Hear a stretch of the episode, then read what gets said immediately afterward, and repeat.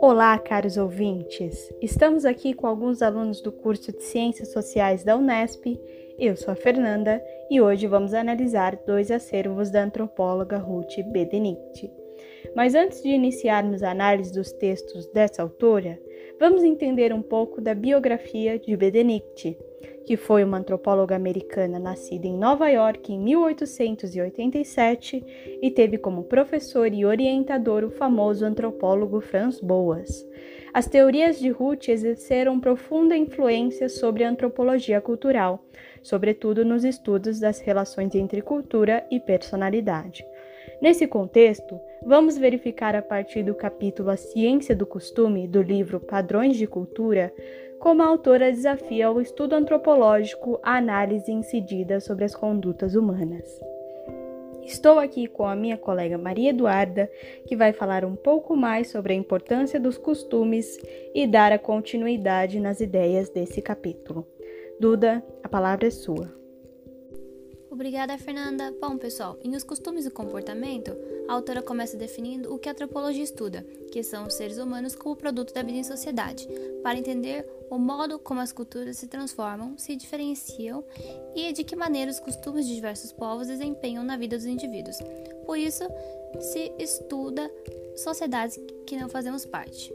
A autora alega ser impossível ver o mundo sem preconceitos, portanto, as ordens sociais e os fatos que são estudados já que a história da vida individual é uma acomodação aos padrões e aos costumes que são transmitidos na sua comunidade de geração em geração.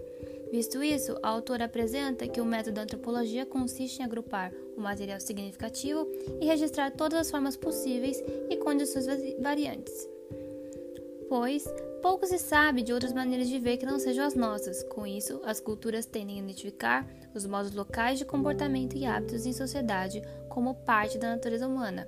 Adverte-se que não compreendemos a relatividade dos hábitos culturais.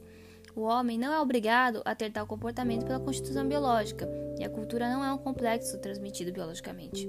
São ideias e padrões em comum que ligam os homens à cultura.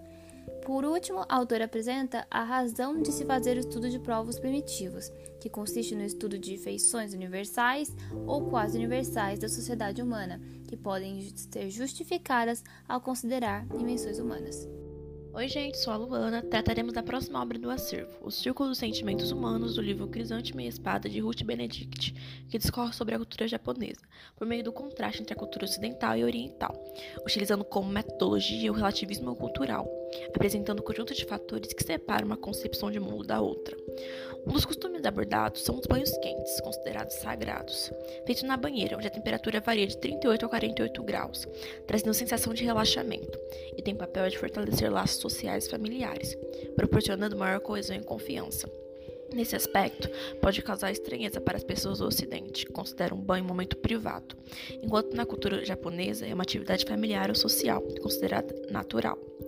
Outro exemplo deste contraste é a felicidade. A busca dela é considerada uma doutrina imoral para os japoneses. Por isso o fato de ser tão raro vermos finais felizes em filmes e novelas japonesas, em contraste com o costume americano e com o final feliz estilo hollywoodiano. Tal obra deixou um legado no estudo dos padrões da cultura japonesa, mostrando quão única e importante é a cultura para uma sociedade.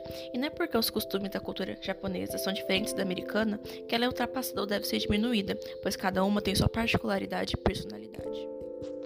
A autora continua o debate sobre culturas no capítulo 10, que aborda a virtude japonesa, da qual eu, Eduardo e Amanda trataremos em sequência. A moral e a ética japonesa são ditadas culturalmente pelas suas fórmulas de giri, de shu, de ko, além de sentimentos humanos e de várias outras fórmulas.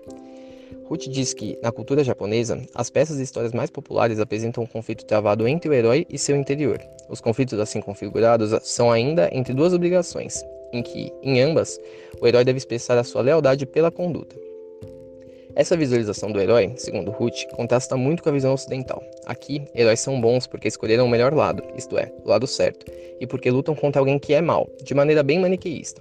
Além disso, simpatizamos com heróis apaixonados ou que nutrem ambições pessoais e que, na tradição cultural japonesa, são considerados fracos por terem permitido que seus sentimentos interferissem entre ele e seu Gimu ou seu Giri.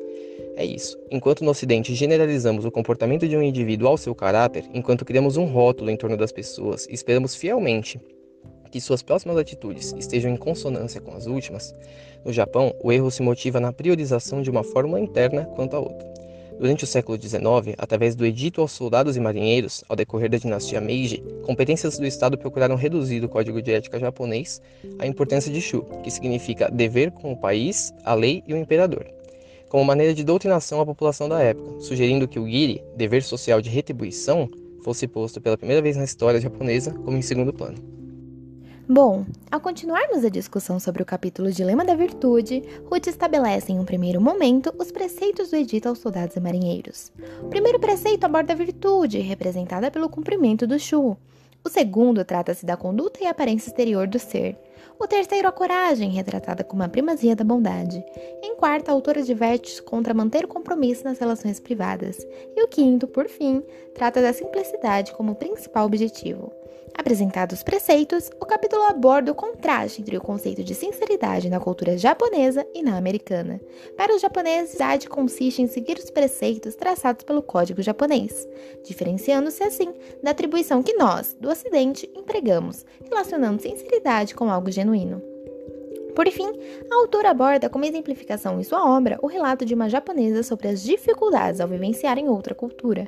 Ela comenta: Fiquei furiosa comigo mesma por não saber como portar-me. Com exceção desse sentimento de raiva, não havia mais emoções em mim. Partindo deste relato, Ruth finaliza redigindo sobre os impasses em retornar à cultura originária depois de já ter se estabelecido em uma nova cultura. Que discussão interessante tivemos hoje! Pudemos aprender mais sobre certas obras de Ruth Benedict, principalmente no que se refere à importância da cultura e dos costumes para a formação dos indivíduos. Eu espero que vocês tenham gostado da discussão, agradeço a presença de todos e até a próxima!